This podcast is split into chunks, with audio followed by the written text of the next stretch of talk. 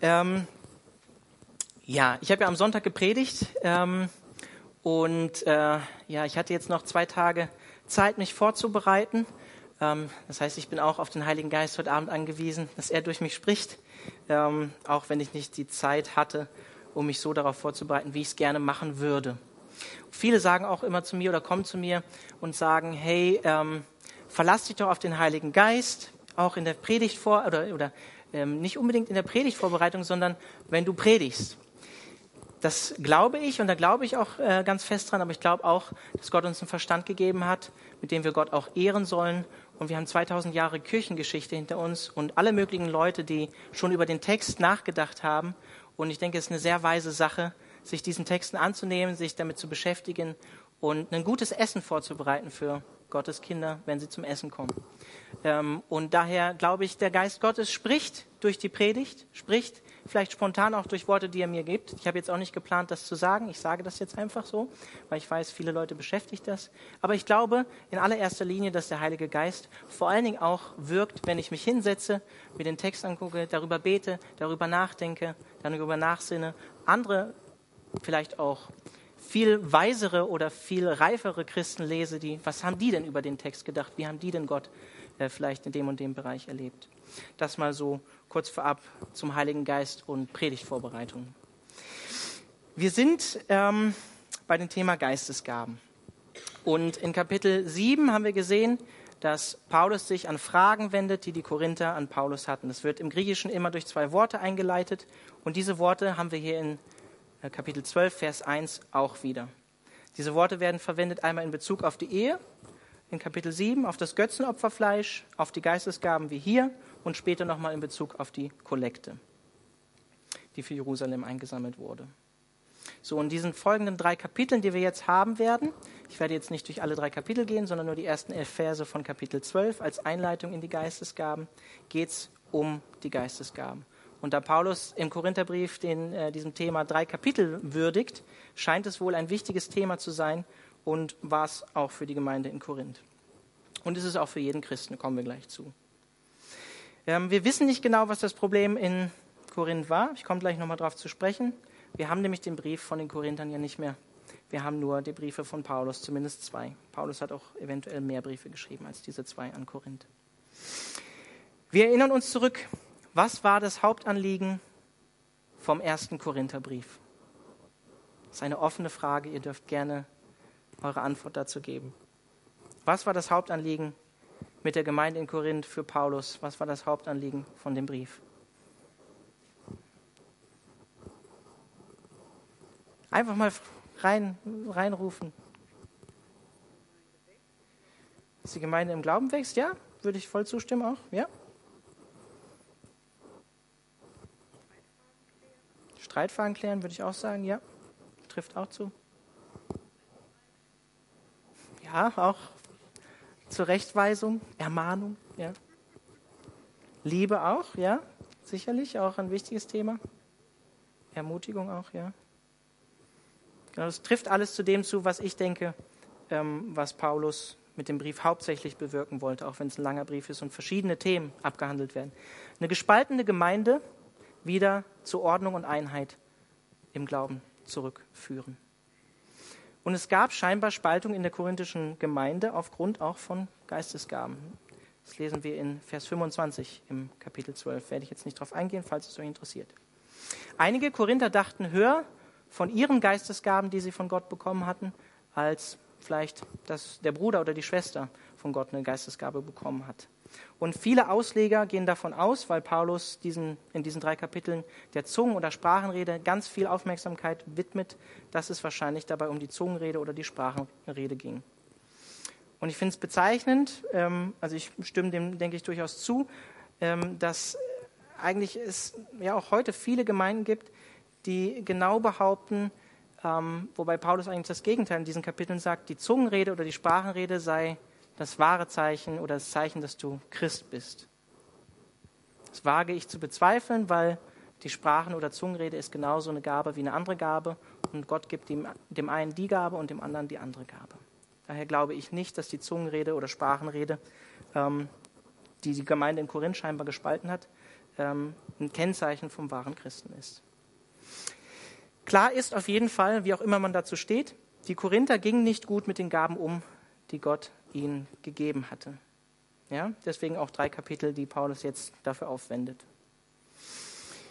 Wir haben es in den Kapiteln davor gesehen, die Korinther hatten in vielen Bereichen eine äh, egozentrische und selbstzentrierte Haltung zu vielen verschiedenen Dingen. Persönlicher Vorteil gegenüber dem Vorteil von meinen Geschwistern. Statt ähm, gemeinsamer Segen als Gemeinde, der Segen für mich. Hattet ihr vielleicht, wenn ihr letztes Mal da wart, auch beim Abendmahl gesehen. Ja? Hat der Sam drüber gepredigt. Genau. So. Ähm, wir haben in Kapitel 11 gesehen, egoistisches Verhalten im öffentlichen Gottesdienst beim Beten und Prophezeien von einigen korinthischen Frauen, die sich kulturell nicht unbedingt so verhalten haben, wie es angedacht gewesen wäre. Dann habt ihr letztes Mal gesehen beim Abendmahl, dass sich einige Korinther nicht, ich sag mal, der Gemeinschaft förderlich verhalten haben. Und jetzt kommt Paulus auf das Thema auch im Gottesdienst der Geistesgaben zu sprechen. Bis Ende Kapitel 14. Und wenn ihr euch noch zu am, am Anfang zurückerinnert an 1. Korinther 1, da sagt Paulus nämlich Folgendes.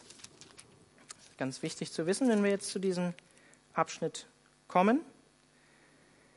Da sagt er ab Vers 5, durch ihn, also durch Jesus Christus, hat er euch, liebe Korinther, in jeder Hinsicht reich gemacht, reich an geistgewirkten Worten und reich an geistlicher Erkenntnis.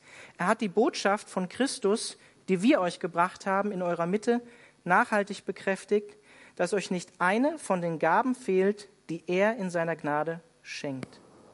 Das heißt, die Korinther waren gesegnet mit sämtlichen Gnadengaben, Geistesgaben, die der Heilige Geist gibt. Geistgewirkte Worte, geistgewirkte Erkenntnis, sagt Paulus hier in Vers 6. Und das Interessante ist doch, selbst wenn sie mit allen Gaben gesegnet waren von Gott, sie sind scheinbar nicht weise und geistlich mit diesen Gaben umgegangen. Das werden wir auch noch weiter im Verlauf der anderen Kapitel dann sehen.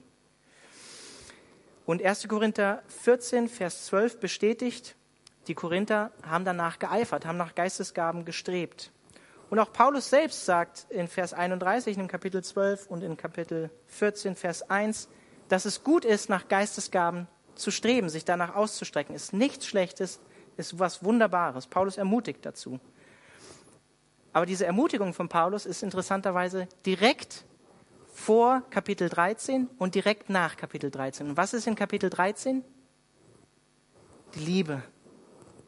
Die Liebe, der Weg, der noch viel höher ist als jede andere Geistesgabe, die Gott schenken mag. Ganz interessant finde ich, dass Paulus das direkt davor und direkt danach sagt. Und auch an anderer Stelle warnt Paulus zum Beispiel Timotheus davor, eine Geistesgabe, die Gott ihm gegeben hat, nicht zu vernachlässigen, sondern da dran zu bleiben, die auch auszuüben, sie ähm, nicht untergehen zu lassen, sondern sie auszuüben.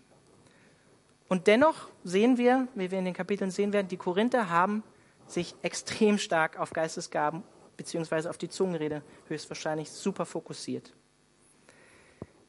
Paulus sagt uns, dass wir weise und gut mit den Gaben umgehen sollen. Beziehungsweise sagt es auch Petrus, da kommen wir später noch zu, wir sollen gute Verwalter sein von den Gaben, die Gott uns gegeben hat. Ein Verwalter ist jemand, der was verwaltet, ein Eigentum von jemand anderem. Sagt Paulus übrigens auch in Bezug auf seinen Dienst als Apostel. Ich bin lediglich ein Verwalter vom Evangelium. Mir gehört es nicht. Ich verwalte es nur. Bin nur ein Abgesandter ein Botschafter davon. Dann steigen wir mal in den Text ein. Ab Vers 1, Kapitel 12. Ich lese aus der NGÜ. Ein weiterer Punkt, den ihr erwähnt habt, liebe Geschwister, sind die Fähigkeiten, die uns durch Gottes Geist gegeben werden. Es liegt mir sehr daran, dass ihr in dieser Sache genau Bescheid wisst. Denkt an die Zeit, als ihr noch nicht an Christus geglaubt habt. Damals habt ihr euch ständig irreführen und dazu hinreißen lassen, den Götzen zu dienen. Götzenbildern, die nicht einmal reden können. Deshalb weise ich euch auf Folgendes hin. Niemand, der unter der Leitung von Gottes Geist redet, wird jemals sagen, Jesus sei verflucht. Und umgekehrt kann niemand sagen, Jesus ist der Herr, es sei denn, er wird vom Heiligen Geist geleitet. Paulus will nicht, dass wir in Unwissenheit über dieses wichtige Thema Geistesgaben sind. Und wir sehen ja noch, er hat drei Kapitel, die darauf folgen. Er will, dass wir gut darüber Bescheid wissen. Warum? Weil ich glaube, wie damals, äh, wie in Korinth, ziemlich viel Missbrauch mit den Geistesgaben in der Christenheit betrieben wird. Paulus benutzt diese Redewendung, die hier im Griechischen benutzt wird, dreimal im Neuen Testament. Einmal in Bezug auf Israel und die Gemeinde, was wir da, dass wir darüber nicht in Unwissenheit sein sollen. Dann über das zweite Kommen Jesu und hier bei den Geistesgaben. Also nur dreimal die exakte gleiche Redewendung.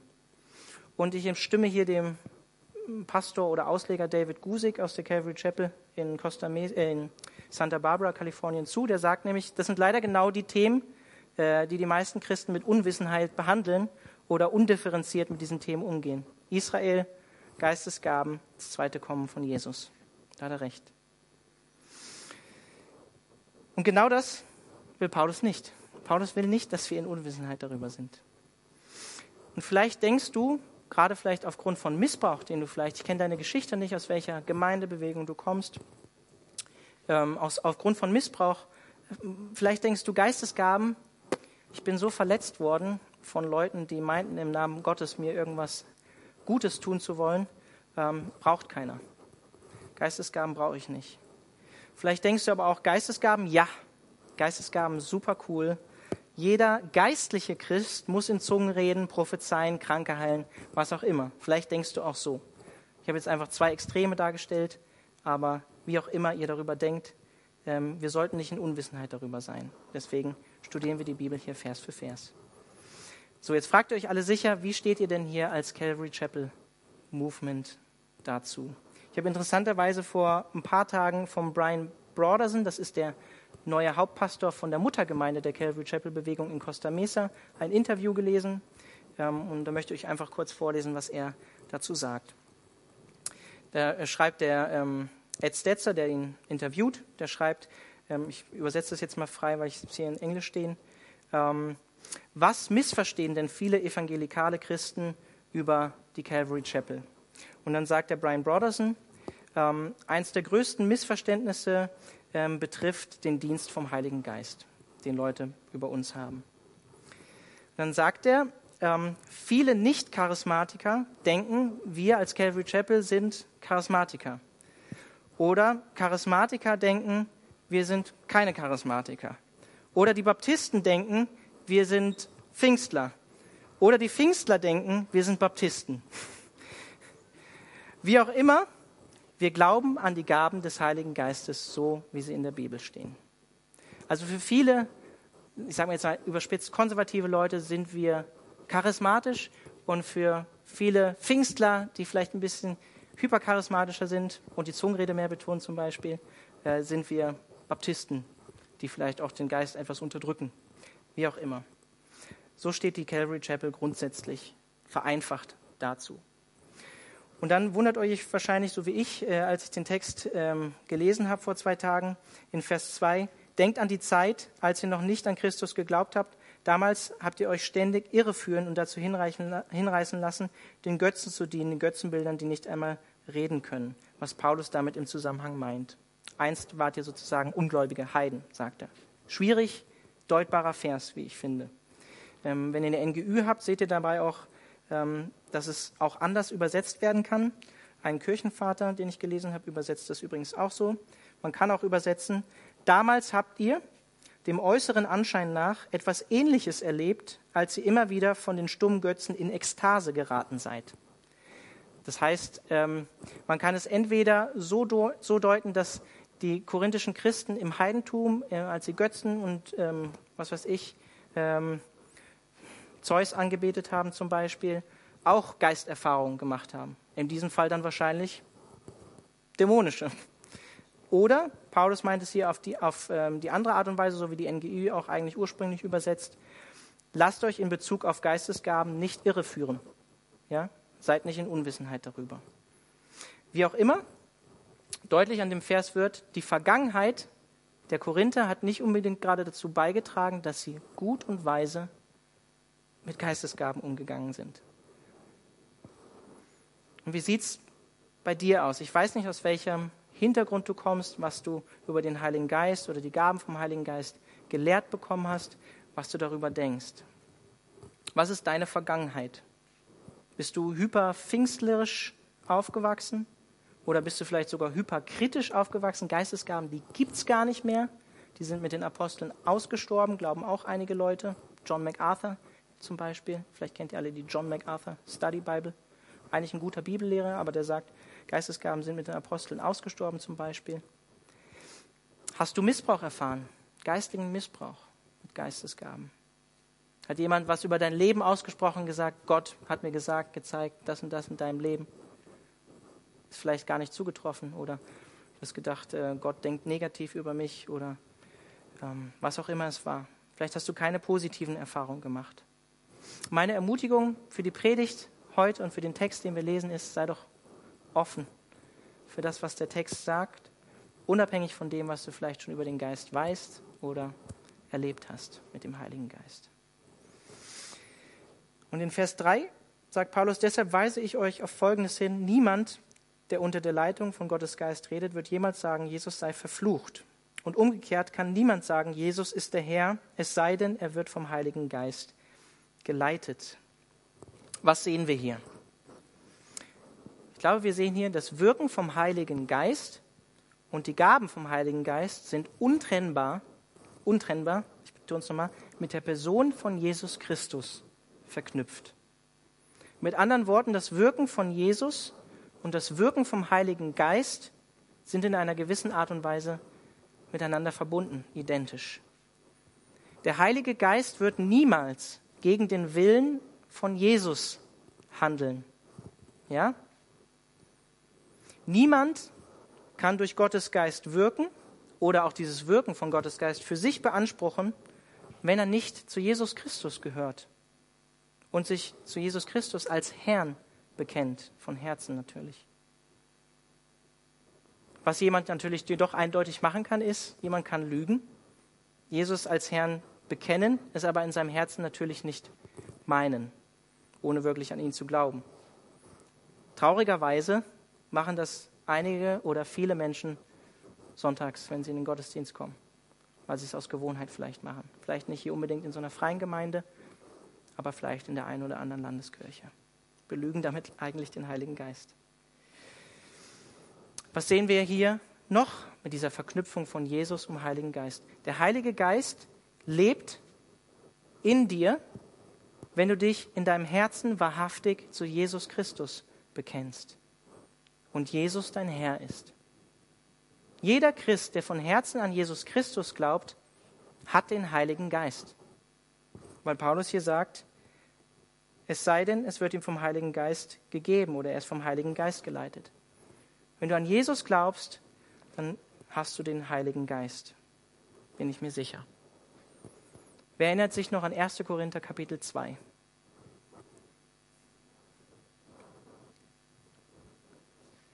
Ohne den Heiligen Geist gäbe es nicht einen einzigen Christen auf dieser Welt. Der Heilige Geist schenkt, dass wir von neuem geboren werden und Christen werden. Und wenn du Christ wirst, überführt dich der Heilige Geist, sagt Jesus im Johannesevangelium, von Sünde. Und Jesus sagt auch, der Heilige Geist ist immer bei uns. Er lebt in uns. Das heißt, wenn du nicht in Zungen sprichst, kann ich dich beruhigen, der Heilige Geist lebt trotzdem in dir. Sagt zumindest Jesus, er wird für immer bei uns sein. Was bedeutet das in Bezug auf Geistesgaben, was Paulus hier in Vers 3 sagt, die jemand vielleicht auch vorgibt zu haben? Verherrlichen diese Gaben, die meint jemand zu haben, auch Jesus Christus? Verherrlichen sie diesen Jesus, den wir im Neuen Testament sehen, oder den falschen Jesus? Und ich bin jetzt mal provokativ, bellen, umfallen, von Sinnen sein, Goldzähne, nicht mehr man selbst sein, verherrlicht das Jesus. Ich halte es für fragwürdig. Und ich möchte euch einen kleinen Gedankenanstoß geben, der vielleicht sehr anstößig ist, aber es ist ein Gedankenanstoß. Es ist im Neuen Testament bezeichnend, für dämonisch besessene Menschen keine Kontrolle mehr über ihren Körper zu haben. Damit will ich nicht sagen, dass Christen, die vom Heiligen Geist angeblich umgeworfen werden oder geschüttelt werden oder wie auch immer, besessen sind. Das will ich nicht sagen.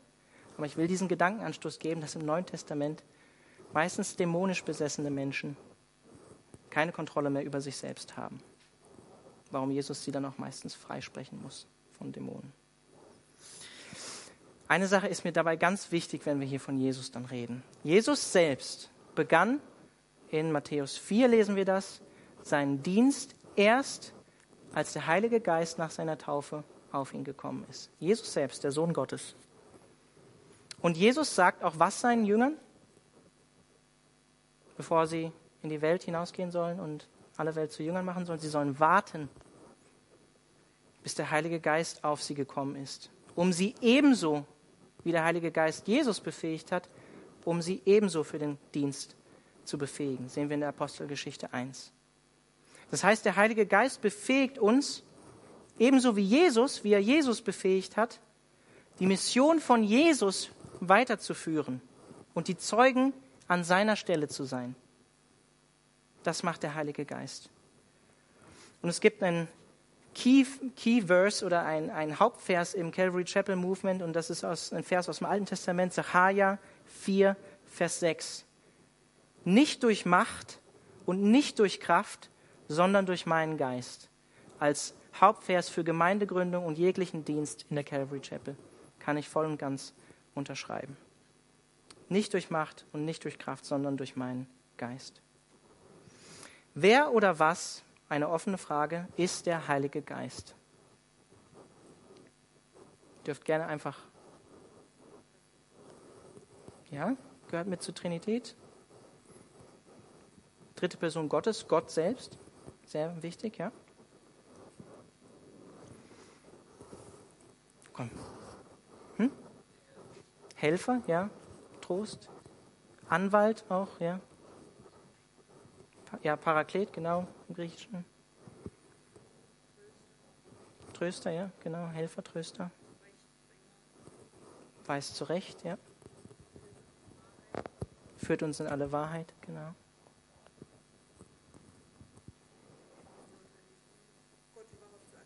Ja, genau, in 1. Korinther 2, ja, genau. Jesus selbst sagt im Johannesevangelium, dass der Heilige Geist der Stellvertreter von ihm selbst auf Erden ist. Er verherrlicht und repräsentiert Jesus. Und da das so wichtig ist, möchte ich das kurz mit euch anschauen oder ich lese kurz ein paar Verse aus Johannes 14, Vers 16. Und der Vater wird euch an meiner Stelle einen anderen Helfer geben, der für immer, für immer bei euch sein wird. Ich werde ihn darum bitten. Das heißt, wenn du Christ geworden bist, wenn du Buße getan hast, wenn du erkannt hast, du bist Sünder, der Heilige Geist ist immer bei dir. Ermutigend. Auch wenn du den Heiligen Geist betrüben kannst, aber kommen wir später nochmal zu. Vers 18. Ich werde euch nicht als hilflose Weisen zurücklassen, ich komme zu euch. Da sagt Jesus, ich komme zu euch. Aber wie kommt er zu uns? Durch den Heiligen Geist. Vers 26. Der Helfer, der Heilige Geist, den der Vater in meinem Namen senden wird, wird euch alles weitere lehren und euch an alles erinnern, was ich euch gesagt habe. Das heißt, der Heilige Geist lehrt das, was Jesus auch gelehrt hat. Vers, äh, Kapitel 15, Vers 26. Wenn der Helfer kommen wird, wird er mein Zeuge sein, der Geist der Wahrheit, der vom Vater kommt und den ich zu euch senden werde, wenn ich beim Vater bin. Der Heilige Geist ist Zeuge von Jesus Christus, damit wir Zeugen sein können für Jesus Christus. Und er befähigt uns dazu. Der Heilige Geist kommt anstelle von Jesus. Der Heilige Geist, haben wir schon gehört, hilft, lehrt, ermahnt, tröstet uns wie Jesus. Er erinnert uns an das, was Jesus gelehrt hat. Allein wenn wir diese Dinge betrachten, müsste ein Aha-Erlebnis bei einigen kommen und viele freakige Vorstellungen oder Aussagen, die es in der Christenheit zu Geistesgaben gibt, müssten kritisch betrachtet werden, behaupte ich. Der Heilige Geist lehrt uns die Wahrheit, so wie Jesus der Weg, die Wahrheit und das Leben ist. Das heißt, der Heilige Geist überführt uns von Sünde, wie ich schon gesagt habe, zeigt uns Gottes Gerechtigkeit, zeigt uns auch Gottes Gericht.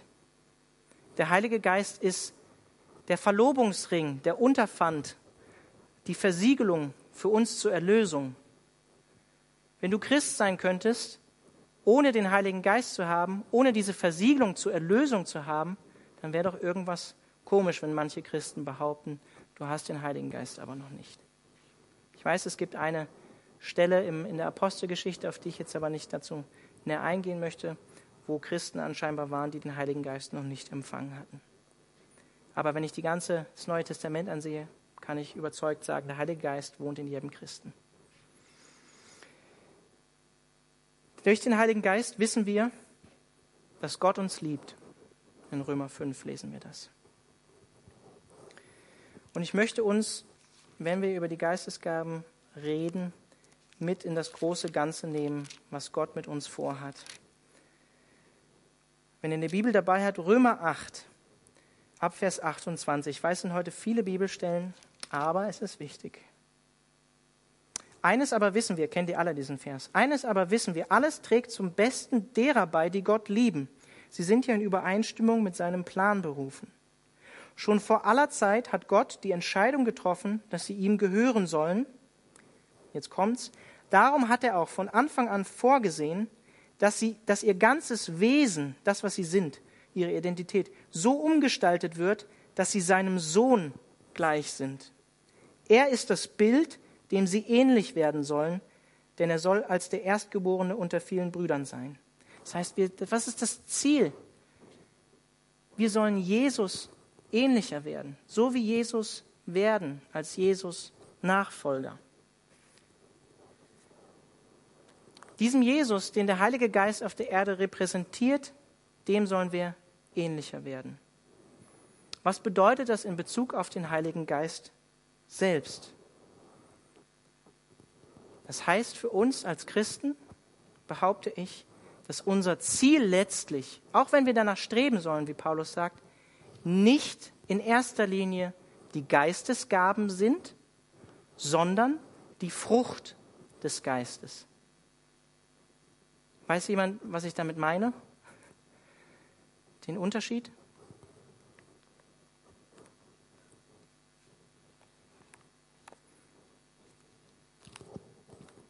Kann sich jemand vorstellen? Wenn nicht, ist auch nicht so schlimm. Ich lese es euch gleich vor.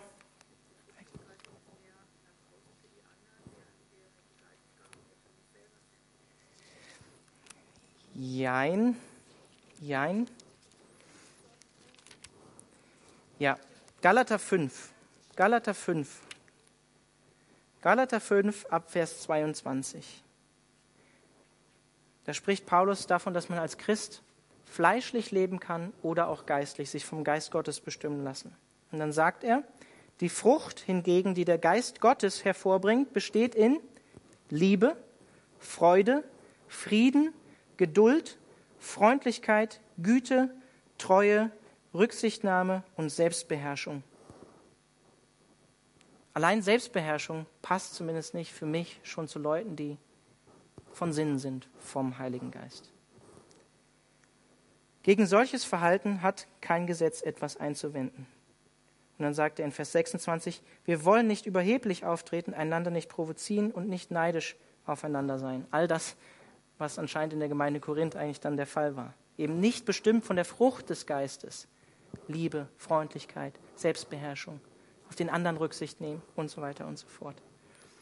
Es gibt Gaben vom Geist Gottes und es gibt die Frucht des Geistes Gottes. Und von der haben wir gerade gelesen.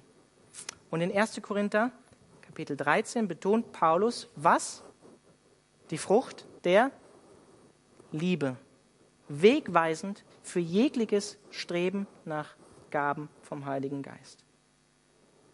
Ein Weg, der weit über das alles, über Geistesgaben hinausführt, sagt Paulus in Kapitel 12, Vers 31. Wir springen zurück ab Vers 4, Kapitel 12. Es gibt viele verschiedene Gaben, aber es ist ein und derselbe Geist, der sie uns zuteilt. Es gibt viele verschiedene Dienste, aber es ist ein und derselbe Herr, der uns damit beauftragt. Es gibt viele verschiedene Kräfte, aber es ist ein und derselbe Gott, durch den sie alle in uns allen wirksam werden. Das Wort, was Paulus für Gaben oder Geistesgaben benutzt, das Wort Charisma. Vielleicht, alle, vielleicht kennt ihr alle das Wort Charisma zum Beispiel. Das Wort haben wir daher. Charis an sich ist im Griechischen die Gnade. Charisma ist ein Gnadengeschenk, ein Geschenk, eine Gnadengabe, etwas, was Gott freiwillig gibt. Das heißt für mich, wir können schon allein von dem Wort, von der Wortbedeutung, wir können und müssen auch nicht diese oder jene Gabe haben. Gott, Gott gibt uns diese Gabe freiwillig und souverän, so wie er das möchte, so wie er es für gut hält, aus seiner Gnade heraus. Und diese Geschenke, diese Gaben können verschieden sein, sagt Paulus. Es gibt verschiedene Gaben. Aber sie alle kommen von ein und demselben Geist, vom Heiligen Geist. Und für mich das, macht er das deutlich an Vers 5 zum Beispiel. Jesus beruft ja auch zu unterschiedlichen Diensten. Das sehen wir in Epheser 4. Den einen beruft er als Apostel, den anderen als Lehrer, den anderen als Evangelisten. Aber all diese Dienste kommen doch von einem und demselben Herrn, von Jesus. Oder in Vers 6, Gott wirkt ja auch durch seine Kraft unterschiedliche Wunder oder unterschiedliche Dinge bewirkt er. Und all diese Kraftwirkungen kommen von einem und demselben Gott, der in uns wirkt. Und diese Verse, die wir eben gerade gelesen haben, Vers 4 bis 6, sprechen von der Einheit, von der Trinität Gottes, trotz seiner Vielheit, trotz seiner Vielfalt, die Gott hat. Also Vater, Sohn und Heiliger Geist. Ja? Kommt alles in diesen drei Versen vor. Einheit in Vielfalt. Und genauso sagt Paulus, ist es mit den Geistesgaben. Auch wenn sie unterschiedlich sind, kommen sie alle vom Heiligen Geist. Problematisch wird es dann, wenn diese Verschiedenartigkeit von den Geistesgaben die Einheit, so wie in Korinth, bedroht. Sobald die Frucht, von der wir gerade in Galater 5 gelesen haben, nicht mehr vorhanden ist, die die Ausübung von den Gaben Gottes bestimmt. Das heißt Liebe, Rücksichtnahme, Selbstbeherrschung. Wenn die Dinge nicht da sind, führt das zu Problemen in der Ausübung von Geistesgaben in der Gemeinde. Logisch, oder? So war es wahrscheinlich in Korinth. Und mir ist ganz wichtig hier zu erwähnen, der bloße Besitz von Geistesgaben und auch der Einsatz von Geistesgaben von Christen sind keine Garantie oder ein Gradmesser dafür für wahres geistliches Leben. Sondern, Galater 5, Vers 22, die Frucht des Geistes ist ein Kennzeichen für wahres geistiges Leben. Liebe, Freude, Friede, Rücksichtnahme und so weiter und so fort. Die Korinther, das haben wir in Kapitel 1 gesehen, habe ich vorgelesen, die hatten alle Gaben, hat Paulus geschrieben. Sämtliche Gaben. Sie gingen damit aber nicht geistlich um, sondern fleischlich. Du kannst fleischlich mit geistlichen Dingen umgehen. Jemand kann sehr begabt sein von Gott und seine Gabe sogar entsprechend einsetzen für Gott und dennoch in Sünde leben nicht entsprechend nach Gottes Willen leben. Kein gutes Vorbild sein, nicht nachahmenswert sein, indem wie er sich zum Beispiel zu seiner Schwester oder zu seinem Bruder verhält. Und das ist ganz interessant. Und deshalb ist ein Leitungsamt im Neuen Testament oder in der Gemeinde auch nicht davon abhängig, wie viel Geistesgaben jemand hat oder ob er in Zungen reden kann, sondern was ist wichtig für ein Leitungsamt in der Gemeinde? Charakter und geistliche Reife. Und das sind Dinge, die Zeit brauchen, die sind nicht von heute auf morgen da. Und dessen bin ich mir als junger Pastor, der gerade mal 30 Jahre alt ist, vielleicht dachtet ihr einige, ich bin jünger, nee, ich bin schon 30. Das braucht Zeit. Charakterbildung braucht Zeit. Das ist eine Qualifikation dafür, um in der Gemeinde zu dienen, nicht die Geistesgaben. Und wenn du einen Verlangen danach hast, dich nach Gottes Gaben auszustrecken. Ich glaube von ganzem Herzen daran, dass sämtliche Gaben noch aktiv sind. Dann will ich dir einen wichtigen Gedanken mitgeben. Der Heilige Geist ist, tada, heilig. Wer hätte es gedacht? Wenn du dieses Verlangen hast, nach Geistesgaben dich auszustrecken, wenn du vielleicht sogar das Verlangen hast, ich, ich würde mir wünschen, dass Gott mich gebraucht, dass ich einen anderen Menschen heilen kann sogar. Wenn du dieses Verlangen hast, dann brauchst du ein Verlangen nach Heiligkeit in deinem eigenen Leben. Wenn du mehr mit Gott erleben möchtest, dann fang doch mal damit an, heilig zu leben, dich danach auszustecken, mehr zu leben, wie Jesus ist. Ich glaube, das bewahrt uns davor, diese Gaben dann zu missbrauchen. Vers 7. Bei jedem zeigt sich das Wirken des Geistes auf eine andere Weise, aber immer geht es um den Nutzen der ganzen Gemeinde. Wörtlich, die NGÜ interpretiert schon wieder viel, steht hier, aber jedem wird das Sichtbarwerden oder die Kundgebung, die Erscheinungsform des Geistes zum Nutzen gegeben. Das ist natürlich die Frage zum Nutzen wofür. Die NGÜ interpretiert hier schon zum Nutzen für das Gemeindewohl oder für die ganze Gemeinde. Ich glaube auch, dass der Kontext das deutlich macht. In 1. Korinther 12, Vers 31 schreibt Paulus, Allerdings ist der Nutzen für die Gemeinde nicht bei allen Gaben gleich groß. Bemüht euch um die Gaben, die der Gemeinde am meisten nützen. Kapitel 14, Vers 12. Was folgt daraus im Hinblick auf euch? Ich weiß, wie eifrig ihr euch um die Gaben bemüht, die uns durch Gottes Geist gegeben werden, aber dabei muss euer Ziel sein, vor allem die Gaben zu bekommen, die eine Hilfe für die ganze Gemeinde sind. Es geht also bei der Anwendung und der Nutzung von Geistesgaben in erster Linie nicht um mich, ja, sondern um dich, um deine Geschwister. Es geht um den Nutzen für alle, für die ganze Gemeinde. Und ich habe das am Sonntag in meiner Predigt auch bei einem Vers schon angesprochen. Ich sage es jetzt heute wieder. Häufig denken wir nach einem Gottesdienst, den wir besucht haben, vielleicht denkst du das heute Abend, wurde ich gesegnet? Bin ich gesegnet worden? Es hat seine Berechtigung. Es ist auch äh, das Ziel, dass du gesegnet wirst in diesem Gottesdienst. Aber vielmehr geht es in einem Gottesdienst darum, dass wir gemeinschaftlich als Gemeinde gesegnet werden. Wenn ich jetzt aufstehen würde und hier einfach in Zungen losreden würde, wobei ich nicht glaube, dass ich die Geistesgabe der Zungenrede habe, wäre das vielleicht, außer jemand hätte die Gabe, das auszulegen, nicht besonders erbauend für euch, oder? Klingt für mich zumindest logisch. Es geht darum, anderen mit den Gaben, die Gott uns schenkt, zu dienen. Und Petrus sagt uns, lest es gerne nach, der fasst das schön zusammen, 1. Petrus Kapitel 4, Vers 10. Ich lese ihn jetzt nicht vor. Petrus sagt uns, jeder Christ hat scheinbar mindestens eine Geistesgabe auch von Gott bekommen. Du kannst auch mehrere haben. Die Frage ist, die du dir selber stellen musst, was könnte das vielleicht bei mir sein? Was hat Gott mir für eine Gabe geschenkt? Vielleicht hast du Gott noch nie gefragt, ob er eine Gabe für dich hat oder wie er dich begabt hat. Vielleicht hast du Gott auch noch nie gebeten Ihr habt nicht, weil ihr nicht bittet, sagt Jesus auch an einer anderen Stelle.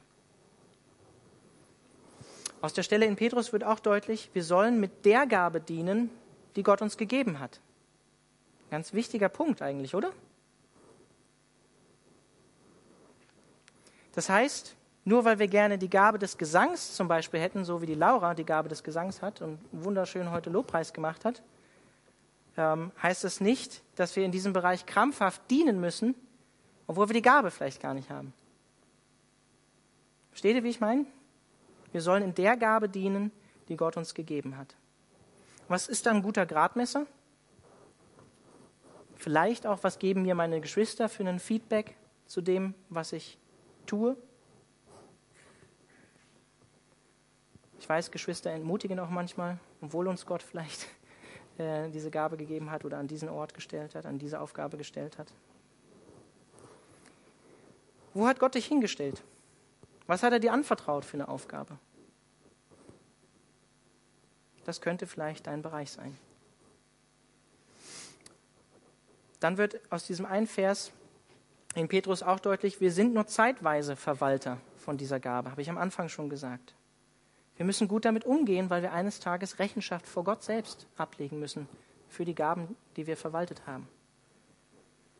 Das heißt für mich auch, geistlicher Missbrauch aufgrund von Geistesgaben hat gar keinen Platz oder sollte keinen Platz haben.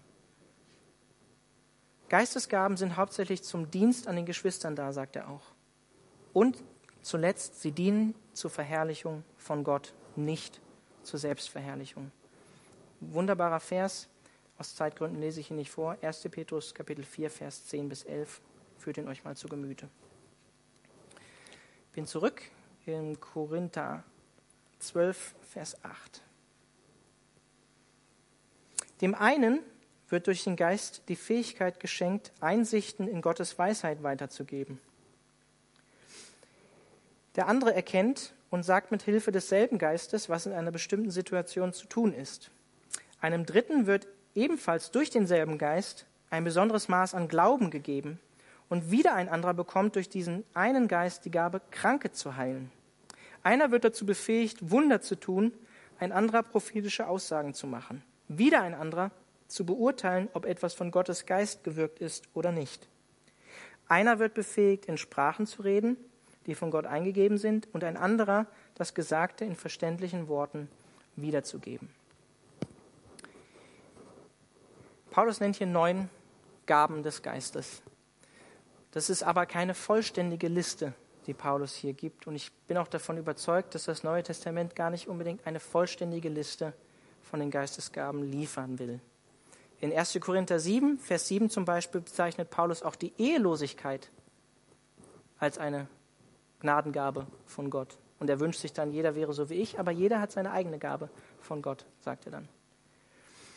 Wenn es euch interessiert, Römer 12, Vers 6 bis 8 werden auch noch Geistesgaben genannt. Epheser 4, 1. Petrus 4 hatte ich schon gesagt. 1. Korinther 12, 28 bis 31. Also in der nächsten Predigt dann, die wahrscheinlich, glaube ich, Alex Röhm dann halten wird, nicht ich.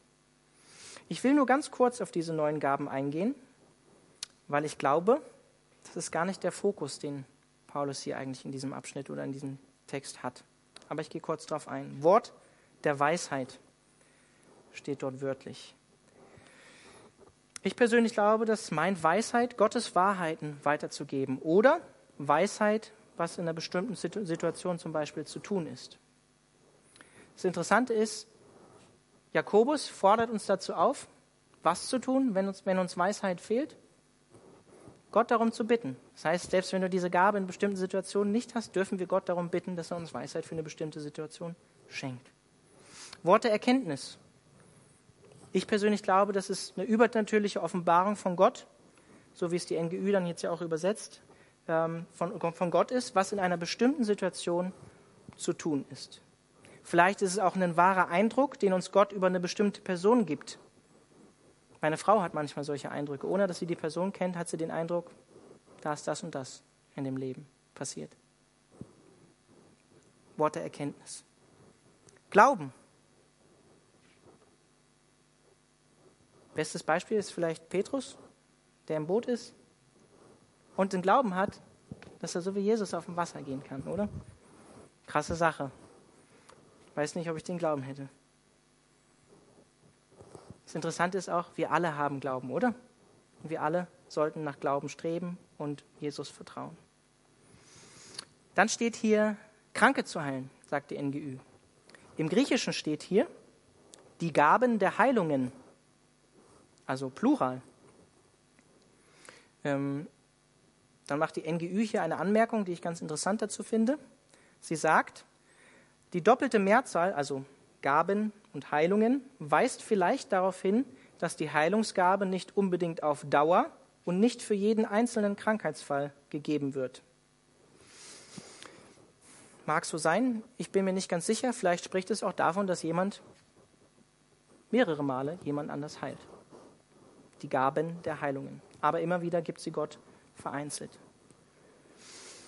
Einen Menschen gesund machen, meint das. Wenn wir das Leben von Jesus angucken, Jesus hat viele Menschen geheilt, oder? Viele Menschen gesund gemacht. Aber nicht alle. Paulus, sehen wir auch in der Apostelgeschichte, hat teilweise Menschen geheilt. Das Witzige dabei ist aber, er selber hatte anscheinend wohl wahrscheinlich eine Krankheit, die Gott ihm nicht genommen hat. Trotzdem, wenn du diese Gabe nicht hast oder vielleicht auch niemanden kennst, der sie hast, was sagt Jakobus, der Jakobusbrief über Krankheit? Wir dürfen zu, Ältesten, zu den Ältesten Gemeindeleitung kommen, sollen uns mit Ölen salben lassen und für uns beten lassen, dass wir geheilt werden, dass wir gesund werden. Wir alle können für kranke Menschen beten. Ja? Wunderwirkungen. Muss ich euch noch viel dazu erzählen, wenn ihr, das Neue, äh, wenn ihr das Alte Testament oder das Neue Testament kennt? Jesus hat viele Wunder vollbracht. Mose viele Wunder vollbracht. Elia zum Beispiel. Können alle möglichen Dinge sein. Weissagung oder Prophetie.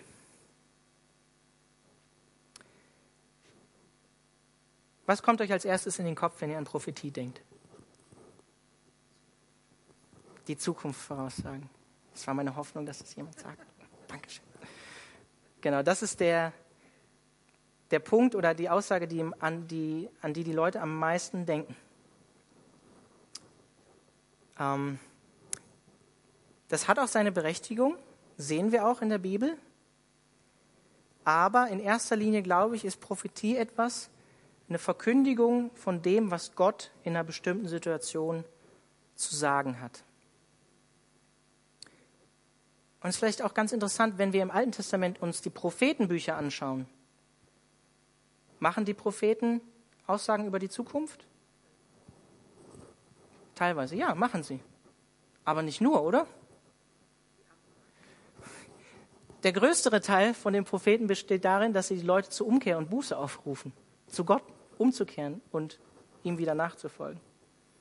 Das ist ein ziemlich großes Missverständnis, was viele Leute unter Prophetie oft haben. Wobei Zukunft voraussagen natürlich auch in bestimmten Situationen richtig ist.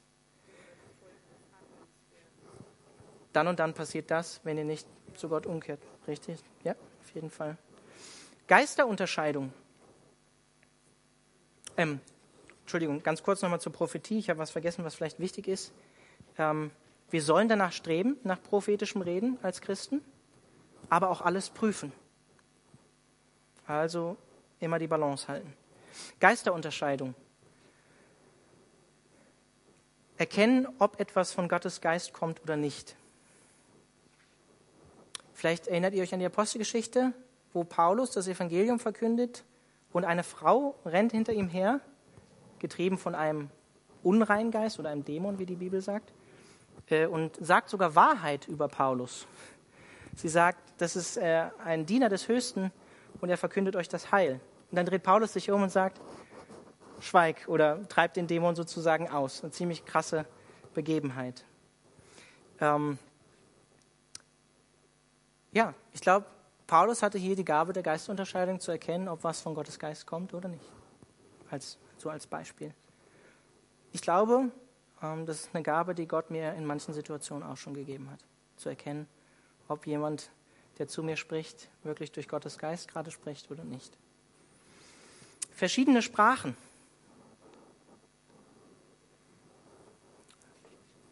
Was sind verschiedene Sprachen? Englisch, Deutsch, Griechisch, Hebräisch, sind auch verschiedene Sprachen. Das durch den Heiligen Geist bewirkte Reden in einer fremden, dem Sprecher vielleicht völlig unbekannten Sprache oder auch in einer völlig unbekannten Ausdrucksweise. Ich persönlich bin davon überzeugt, dass Sprachenreden oder Zungenrede, wie es auch manche nennen, beides sein kann. In Apostelgeschichte 2 sehen wir, dass der Heilige Geist bei Pfingsten auf die Jünger fällt und sie anfangen, in unterschiedlichen Sprachen zu reden und Leute aus anderen Ländern sagen, die reden in meiner Sprache, obwohl, ich obwohl die eigentlich Hebräer sind oder eigentlich nur Hebräisch und Griechisch oder Aramäisch können müssten. Warum reden die äh, oder erzählen die von den Taten Gottes in meiner eigenen Sprache? Und dann sehen wir aber auch noch in diesen Kapiteln, die jetzt folgen werden, dass Sprachen oder Zungenrede auch was sein kann, wo ich auf eine Art und Weise, die ich selber nicht verstehe und die vielleicht auch keine andere Sprache ist, in dem Sinne, im menschlichen Sinne, äh, mein Leid, meine Not ähm, zu Gott ausdrücke. Wenn es dich interessiert, ich finde, ähm, gute Formulierung dafür ist Römer 8 ab Vers 26 bis 27, falls es dich interessiert. Auslegung von Sprachen, das ist die Übersetzung von diesen Sprachen, von denen ich gerade gesprochen habe kommen wir in den anderen Kapiteln später auch noch dazu. Ich wollte eigentlich nur kurz auf die Gaben eingehen, jetzt bin ich leider schon ein bisschen länger darauf eingegangen. Aber ich glaube nicht, dass es das eigentliche Ziel von Paulus hier ist, habe ich schon gesagt. Vielmehr geht es Paulus in diesem Abschnitt darum, zu zeigen, und das sagt er ja immer wieder, diese, diese und diese Gabe von dem ein und demselben Geist bewirkt. Das sagt er fünfmal in diesen Versen. Und zusammenfassend dann in Vers 11, das ist alles das Werk ein und desselben Geistes, sagt er. Das ist ihm das Wichtige hier in diesem Abschnitt. Die Korinther bettelten sich scheinbar gegenseitig darüber, wer die bessere Gabe von Gott bekommen hatte. Da aber alle Geistwirkungen, wie Paulus sagt, von einem und demselben Geist kommen, sollten sie diese Einheit von diesem einen Geist, von dem alle Gaben kommen, ebenso auch im Gottesdienst und in der Gemeinde widerspiegeln.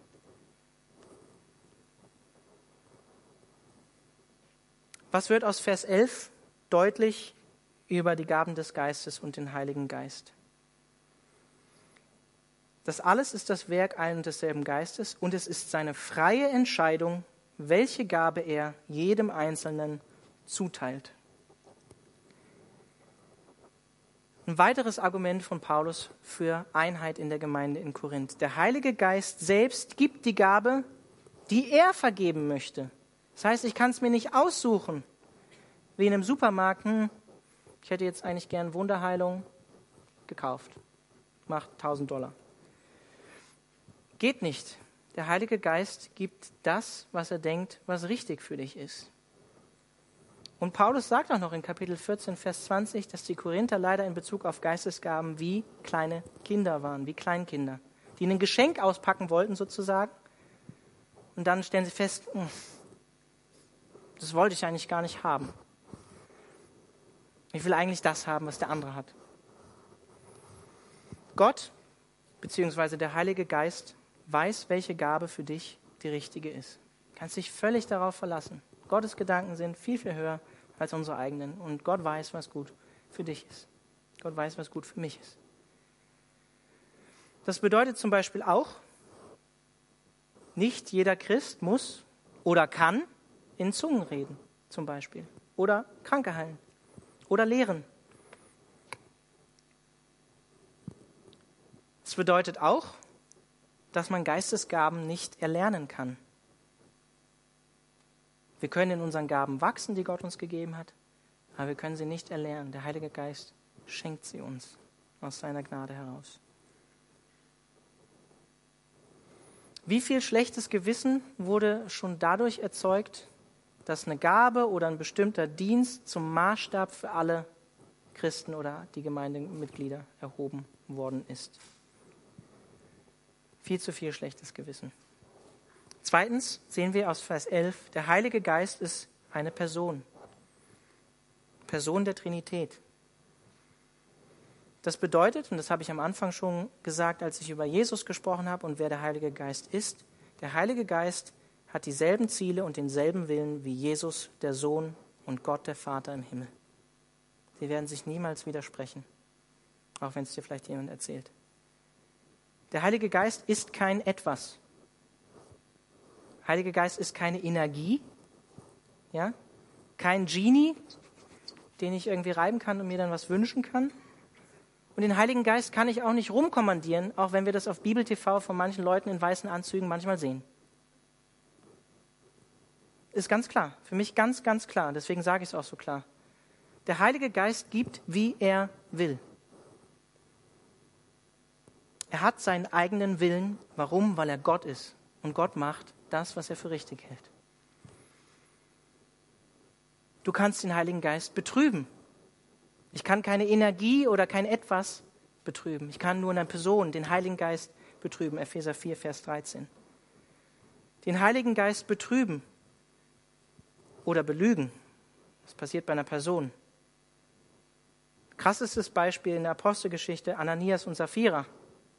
Ganz, ganz krasses Beispiel. Ähm, ja, die den Heiligen Geist belügen und von Gott sogar mit dem Tod gestraft werden. Krasse, ganz, ganz krasse Geschichte. Vielleicht ist es heute nicht mehr so, dass wir den Heiligen Geist belügen, aber vielleicht singen wir manchmal unsere Lügen zum Heiligen Geist, wenn wir Lobpreislieder singen und den Text gar nicht so meinen, wie wir es singen. kommt häufig vor. Wir sehen an diesem Vers 11 auch, dass wir den Heiligen Geist nicht kontrollieren können. Vielmehr will uns der Heilige Geist kontrollieren und bestimmen in dem, was wir sind. Ich habe es schon gesagt, aber ich sage es nochmal, der Heilige Geist kontrolliert uns nicht wie ein dämonischer Geist, sodass wir uns nicht mehr wehren können in dem, was wir tun, sagen. Der Heilige Geist kontrolliert uns auf eine liebevolle Art und Weise, die Gott verherrlicht und uns mehr zu einer Person macht, die Jesus ähnelt. Ich glaube daher nicht, und davon bin ich von Herzen überzeugt, und ich glaube, dass das das Neue Testament lehrt, dass der Heilige Geist uns zwanghaft bestimmt, uns zu zwanghaften Lachen bringt, uns zu zwanghaften Bällen bringt oder zu anderen sonstigen skurrilen Dingen zwingt.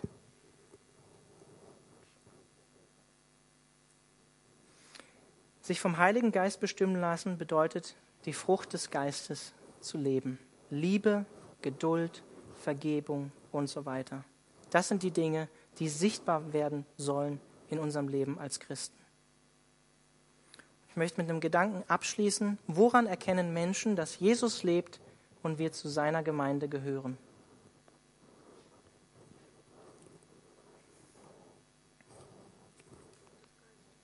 An der Frucht des Geistes, ja. An der Liebe, genau. Jesus sagt in Kapitel 13 vom Johannesevangelium in Vers 35, sagt Jesus Christus, an eurer Liebe zueinander werden alle erkennen, dass ihr meine Jünger seid. Das ist so wichtig. Und deswegen steht das Kapitel 13 genau zwischen Kapitel 12 und Kapitel 14, wo es insgesamt um die Geistesgaben geht. Das ist das Thema von 1. Korinther 13. Und die Frage ist, suchen wir Zeichen und Wunder um der Zeichen und Wunder willen? Oder suchen wir Jesus? Wir suchen hier in der Calvary Chapel nicht in erster Linie Zeichen und Wunder, auch wenn wir nicht verneinen, dass Gott heute Wunder tun kann. Erst jetzt noch am Sonntag habe ich mit einer Frau gesprochen, mit der ich zwei, drei Sonntage zuvor noch für eine berufliche Situation auf der Arbeit gebetet habe. Völlig vergessen dann die nächsten drei Wochen. Jetzt am Sonntag hat sie mir gesagt, dass Gott die Situation komplett verändert hat. Das ist ein Wunder. Gott hat eingegriffen und gewirkt. Wir hier in der Calvary Chapel Freiburg suchen keine Zeichen und Wunder, wir suchen in erster Linie die Gemeinschaft mit Jesus. Und ich möchte mit dem Gedanken abschließen, was ist das größte Wunder? Ich persönlich glaube und bin davon schwer überzeugt, dass das größte Wunder das ist, was auch der Heilige Geist tut, nämlich von Sünde zu überführen. Wenn ein Mensch Buße tut, zu Jesus Christus umkehrt und zu seiner Gemeinde kommt. Das ist für mich das größte Wunder, was in dem Herzen von einem Menschen geschehen kann, was finster ist. Zu Jesus Christus kommen, umkehren, Buße tun, das bewirkt der Heilige Geist. Ich würde das Lob Lobpreisteam gerne auf die Bühne bitten. Vielleicht nehmt ihr euch bei dem letzten Lied einfach die Zeit, mal darüber nachzudenken, wie ihr über Gaben des Geistes denkt, was ihr bisher gelernt habt über den Heiligen Geist, was ihr vielleicht auch Falsches gelernt habt, was ihr Gutes, Richtiges gelernt habt. Vielleicht denkt ihr mal darüber nach, was Gott euch vielleicht für eine Gabe gegeben hat und wie ihr sie einsetzen könnt. Vielleicht auch, wie ihr sie hier im Gottesdienst oder in der Calvary Chapel Freiburg einsetzen könnt. Ähm, und vielleicht sitzt du auch hier und denkst, ähm, ich weiß gar nicht, ob Gott mich begabt hat, ob er mir eine Geistesgabe gegeben hat. Dann frag doch Gott einfach mal. Sprich doch mal einfach mit ihm darüber. Ich persönlich glaube, dass ähm, Gott gerne gibt. Jesus sagt, ähm, ihr habt nicht, weil ihr nicht bittet und ähm, er, ist, er gibt gerne. Er gibt gerne als liebender Vater den Heiligen Geist und seine Gaben. Macht euch einfach mal Gedanken darüber, redet mit Gott, fragt ihn. Ich will am Ende noch kurz beten. Ja, Herr, ich, ich danke dir dafür, dass du mich in die Gemeinschaft mit dir gerufen hast, Jesus. Und dass es Gnade ist. Gnade ist ähm, durch deinen Geist, dass ich heute hier stehe und dein Wort weitergebe. In aller Schwachheit. Und ich möchte dich dafür preisen, dass du uns befähigst, dass du uns die Kraft dazu gibst, Zeugen an deiner Stelle zu sein. Und ich möchte dich darum bitten, dass hier in der Calvary und in meinem eigenen Herzen, dass ähm, die Liebe von deinem Heiligen Geist in mir regiert und dass das das Fundament ist für jegliches Ausüben von Geistesgaben. Und ich möchte dich darum bitten, dass du die Calvary Chapel Freiburg segnest äh, mit Geistesgaben, so wie es Paulus ähm, über die Korinther gesagt hat, dass sie an keiner Gnadengabe Mangel hatten. Herr, und ich sehe echt ähm, in unserer Gemeinde, dass du echt noch ähm, viel tun darfst. Du darfst echt den Raum schenken und die Grundlage dafür legen, dass wir auf eine liebevolle Art und Weise Geistesgaben noch viel mehr ausleben. Und darum möchte ich dich bitten, dass du das zu deiner Zeit und ja, so wie du möchtest, Heiliger Geist, einfach uns in der Gemeinde bewirkst. Bete da einfach um deinen Segen. Amen.